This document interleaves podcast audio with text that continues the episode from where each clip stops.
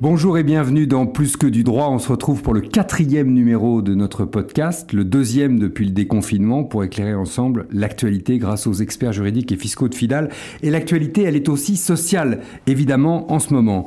Euh, le Premier ministre a prévenu, on entre dans une récession historique. Donc, euh, pour les chefs d'entreprise que vous êtes peut-être, si vous nous écoutez probablement, euh, la question se pose de savoir comment passer ce moment. Et évidemment, la question des licenciements est posée. On voit bien Renault parler de baisse d'effectifs, mais on on voit aussi euh, Ryanair, la compagnie aérienne, demander à ses pilotes de baisser leur salaire, ou d'autres évoquer, ou, demander d'ailleurs, une hausse du temps de travail. On va voir si ces pistes sont juridiquement acceptables et dans quelles conditions. Et on va le voir avec vous, Grégory Olsac-Godfer. Bonjour. Bonjour Laurent Bazin. Merci, vous êtes le, le directeur du département euh, droit social de Fidal pour la région Hauts-de-France. Euh, d'abord, est-ce que le chômage partiel, ça reste une solution à l'heure où on parle? On va commencer par ça, c'est le moins douloureux. Bien sûr, c'est la solution qui est adoptée par de très nombreuses entreprises depuis un peu plus de deux mois euh, et qui effectivement a vocation à continuer à perdurer au mois de juin avec des conditions d'indemnisation un peu plus euh, défavorables pour l'employeur. Oui, c'est 85%, c'est ça maintenant? À peu près, oui, exactement. 85% des sommes versées aux salariés sont remboursées par l'État. Et c'est un mécanisme effectivement qui doit encore être amené à évoluer dans les prochaines semaines, puisqu'il y a encore des discussions devant le Parlement pour une nouvelle fois amender ce dispositif. Oui, mais est-ce que ça peut régler une question de sureffectif à laquelle je suis confronté? Pas forcément. C'est fait pour traiter à l'origine un problème spécifique, un problème économique conjoncturel. Ça n'est pas là pour régler effectivement un problème qui peut être plus structurel ou un problème qui va se révéler à cause de la crise du Covid. Vos clients, quand ils vous appellent aujourd'hui, euh, leur premier réflexe quand ils sont en difficulté, hein, bien sûr, c'est de se dire quoi? On va baisser les effectifs, c'est ça? Après l'activité partielle, oui. C'est d'amener une stratégie sur la baisse des effectifs quelle nouvelle organisation je dois mettre en place pour pouvoir survivre. Et souvent, effectivement, la baisse d'effectifs est la variable d'ajustement euh, principale à laquelle les Parce entreprises pensent. Parce que ça permet de faire rapidement c'est effectivement une variable qui représente souvent un coût important dans les comptes et effectivement une variable qu'on peut ajuster euh, assez rapidement assez précisément euh, et c'est effectivement une, hmm. une solution privilégiée par les entreprises. En termes comptables, hein, en tout cas, bien, sûr, on parle de manière comptable. Sont, sont souvent retenues et analysées pour faire des économies, mais c'est effectivement un champ d'économie qui est souvent assez important. Alors, je suis en difficulté. Quels outils est-ce que j'ai à ma disposition pour mettre en œuvre cette réduction d'effectifs dans cette période? Oh, C'est le très classique euh, licenciement économique qui est accompagné euh, de ce qu'on appelle un plan de sauvegarde de l'emploi, un PSE, lorsqu'effectivement au moins 10 salariés sont susceptibles d'être licenciés mmh. dans une entreprise qui a au moins 50 salariés. Il faut euh, l'accord des syndicats? pas forcément. le PSE peut être mis en place soit sur la base d'un accord, d'un accord collectif à signer avec les syndicats, mmh. soit à défaut d'accord sur euh, la base d'une décision unilatérale de l'employeur, mais après consultation des représentants du personnel, le fameux CSE. Oui, mais je peux donc le décider tout seul. On hein peut le décider tout seul, ça fait partie du pouvoir de direction de l'employeur que de rompre le contrat de travail dans le respect bien sûr des règles du Code du travail. Il y a des contraintes hein, bien sûr. Ah, le licenciement économique effectivement euh, est un licenciement qui est très fortement encadré. Des contraintes sur la justification du motif économique, des contraintes en matière de reclassement. Dire, rend la justification presque évidente. Mais j'imagine qu'il faut aller au-delà, non? Il faut aller au-delà, il faut analyser cas par cas il faut analyser société par société. Mmh. Chaque situation est différente, chaque société a son propre environnement, interne dans son groupe ou externe dans quel est effectivement l'environnement économique dans lequel elle évolue. Donc il faut démontrer la difficulté dans laquelle on se trouve, économique. Exactement. Il faut surtout que cette difficulté corresponde aux définitions qui sont données par le Code du travail d'une difficulté économique. Vouloir faire des économies, c'est pas effectivement un motif économique qui est forcément valable. Mmh, mmh. Il y a d'autres exigences? Oh, euh, Essentiellement en matière de reclassement, bien sûr, des exigences très fortes en matière de reclassement interne, des exigences aussi euh, dans le cadre d'un PSE en matière de mesures d'accompagnement pour aider le salarié à retrouver un poste peut-être en interne dans l'entreprise, dans le groupe, mhm. ou en externe à défaut, euh, dans effectivement l'économie locale, ou plus loin, l'aider par exemple à déménager, ou aider par exemple son conjoint à retrouver un emploi. un certain nombre de mesures doivent être prévues dans le PSE. Donc c'est coûteux, il faut le dire. Le PSE est coûteux. Le coût du PSE sera toujours apprécié au regard des moyens de l'entreprise et plus largement du groupe auquel cette entreprise appartient. Donc il faut vraiment être en difficulté pour y recourir, c'est ça que je voulais dire. Tout à fait. bien évidemment. J'ai d'autres solutions si je suis chef d'entreprise?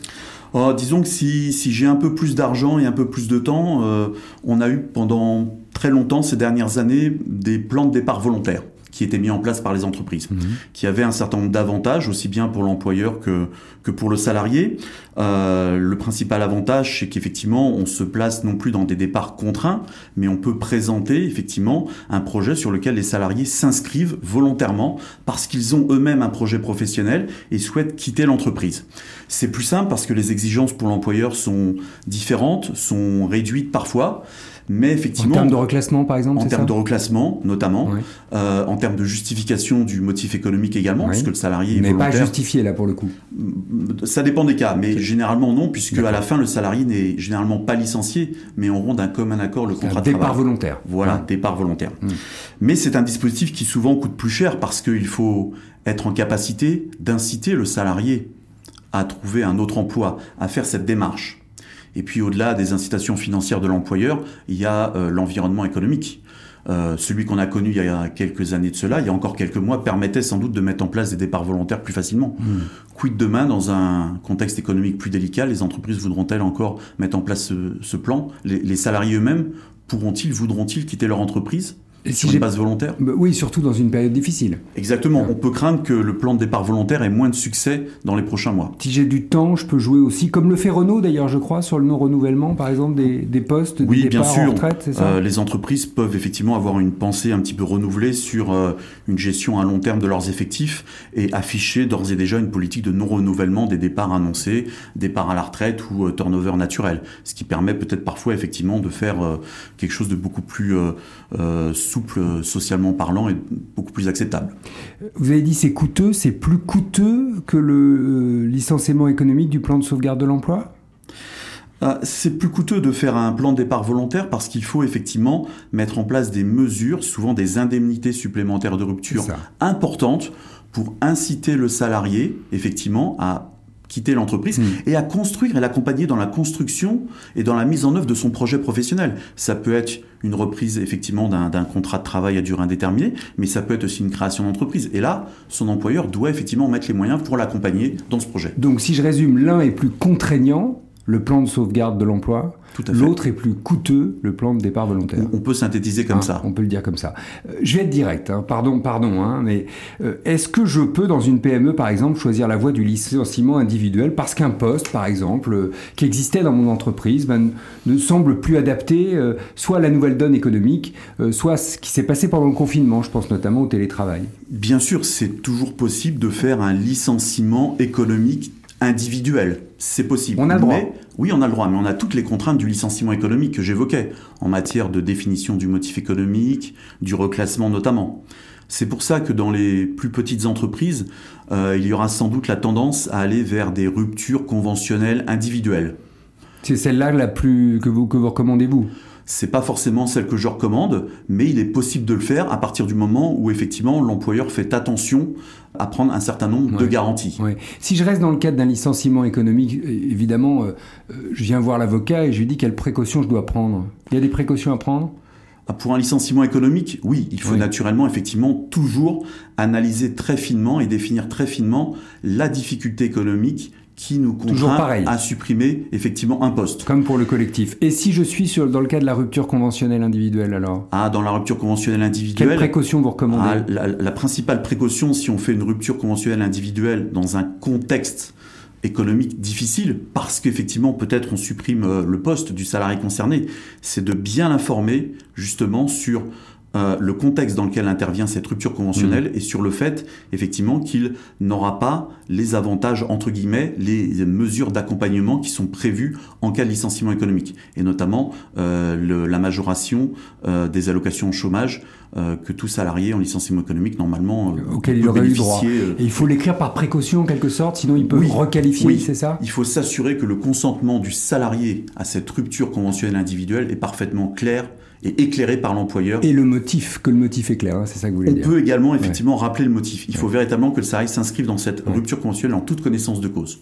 On peut envisager une rupture conventionnelle collective, c'est drôle de mot, mais enfin, euh, est-ce que, est que vous l'envisagez vous? Oui, bien sûr, c'est un, un, mécanisme euh, nouveau. Euh, qui a été euh, mis en place à partir de, de 2017 euh, à la suite des, des, ordonnances Macron. Les ordonnances travail, comme on les appelle, c'est ça? Oui, voilà. C'est effectivement un mécanisme qui permet quelque part de organiser de façon un peu plus euh, clair pour l'employeur un plan de départ volontaire. Ça repose sur l'accord collectif exclusivement et ça repose sur le volontariat du salarié. Et en contrepartie, effectivement, il y a euh, un certain nombre d'obligations qui sont allégées pour l'employeur. Donc le deal, c'est un accord collectif et le volontariat du salarié. En contrepartie, l'employeur ne peut pas faire de licenciement économique. Oui, bien sûr, c'est l'un ou l'autre. C'est l'un ou l'autre. Et il doit même prendre un engagement de ne pas licencier les salariés pour motif économique pendant une certaine période. C'est la raison pour laquelle euh, Muriel Pénicaud en parle beaucoup euh, en ce moment? Ah, Aujourd'hui, Muriel Pénicaud parle surtout des accords de performance collective, qui est un nouveau système également qui a été également mis en place par les ordonnances Macron et qui permet lui d'agir non pas directement sur le niveau de l'emploi, sur les postes, mais qui permet d'agir sur les salaires par exemple ou sur la durée du travail.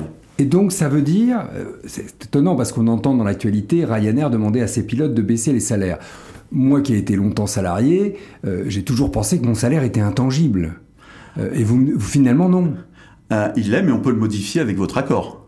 ah oui, d'accord, avec mon accord quand même. alors, on peut le modifier classiquement avec votre accord. C'est le mécanisme classique de modification de contrat. On vous propose une modification de votre salaire. On vous propose de gagner moins. On vous propose, vous gagnez moins, vous acceptez, vous refusez. Si vous refusez, le risque, effectivement, c'est d'être licencié pour motif économique. L'APC change un peu cette donne-là. On redit APC, hein Oui, accord de performance collective. Merci. Donc, il faut tout d'abord l'accord des syndicats. Ça repose sur un accord collectif. Et on renverse un petit peu le paradigme. On ne demande plus au salarié son accord pour changer son salaire ou son temps de travail. On lui dit ton temps de travail est changé ou ta rémunération est changée. Et là, c'est au salarié qui a la capacité de s'opposer à cette modification. Il n'a plus à dire oui, j'accepte, mais il peut dire non, je refuse. Ok. Et s'il dit non, je refuse, dans ces cas-là, il peut être licencié, mais ça ne sera pas un licenciement pour motif économique, avec toutes les garanties qui peuvent y être associées. Ça sera un licenciement pour motif euh, spécifique de refus de la modification de son contrat du fait de l'accord. Et donc, c'est effectivement moins avantageux, ah si vous me permettez l'expression. Pour le salarié. Hein. Pour le salarié. Et bien sûr, derrière, c'est aussi un licenciement qui est réputé être fondé juridiquement. Donc, normalement, avec une capacité pour le salarié de le contester qui sera très fortement limitée. Donc, ça, ça permet de baisser le salaire Ça permet aussi d'allonger le temps de travail, par exemple Ça permet de baisser le salaire, ça permet d'augmenter le temps de travail, ça permet plein de choses, effectivement. Alors, c'est un outil qui est relativement nouveau que les entreprises effectivement commencent à tester, à expérimenter, mais c'est sans doute un outil qui a un avenir dans le cadre de la crise du Covid, qui doit être repensé peut-être, car il est clair que lorsqu'il a été mis en place en 2017, euh, on n'était pas dans le contexte actuel. Donc aujourd'hui, c'est un outil que les entreprises peuvent effectivement saisir. En tout cas, la ministre dit, vous pouvez vous saisir de cet outil pour éviter des licenciements ça répond à une problématique particulière. Ça ne répond pas à une problématique de sureffectif, ça répond à une problématique peut-être de productivité, peut-être de masse salariale qui serait trop importante temporairement. Oui. Donc, on peut fixer un caractère temporaire à cet accord? C'est un accord qui peut être à durée indéterminée ou à durée déterminée. Je pense qu'en pratique, il aura la plupart du temps un caractère déterminé, le temps de traverser la crise. D'accord. Euh, est-ce que je peux demander à mes salariés, ceux qui gagnent le mieux leur vie, de baisser leur salaire pendant, un temps donné? Vous savez, c'est que les gros salaires lèvent le doigt, quoi. C'est le, Vous pouvez toujours demander. qu'on a vu enfant. Vous pouvez toujours demander. Ils sont libres euh, d'accepter ou de refuser. C'est pareil, je peux. Oui. Toujours pareil. Oui, oui, bien sûr. Ce qu'il faut, c'est avoir une approche euh, collective, de façon à respecter le fameux principe d'égalité de traitement entre les salariés. Mais ceux qui, dans mon entreprise, gagnent plus de, je vais dire, 2500 ou 3000 euros, pourquoi pas?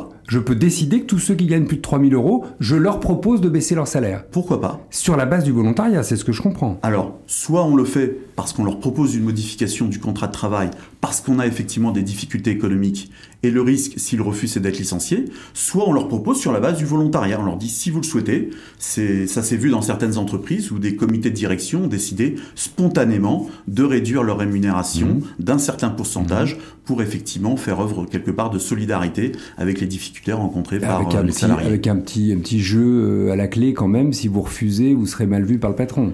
Possible. Hein? Généralement, il y a une certaine solidarité dans les comités de direction pour... Euh, pour que tout le monde adopte la même position. voilà, bien sûr. Tout le monde s'aligne. vous, avocat spécialiste du droit social, vous recommandez quoi en priorité aujourd'hui? Ah, Quel est votre conseil? Mon, conseil, c'est véritablement de poser dans chaque dossier clairement les objectifs de l'entreprise, ses objectifs, ses contraintes, et de voir quel est le meilleur outil juridique pour parvenir effectivement à ces objectifs et à préserver l'emploi si possible.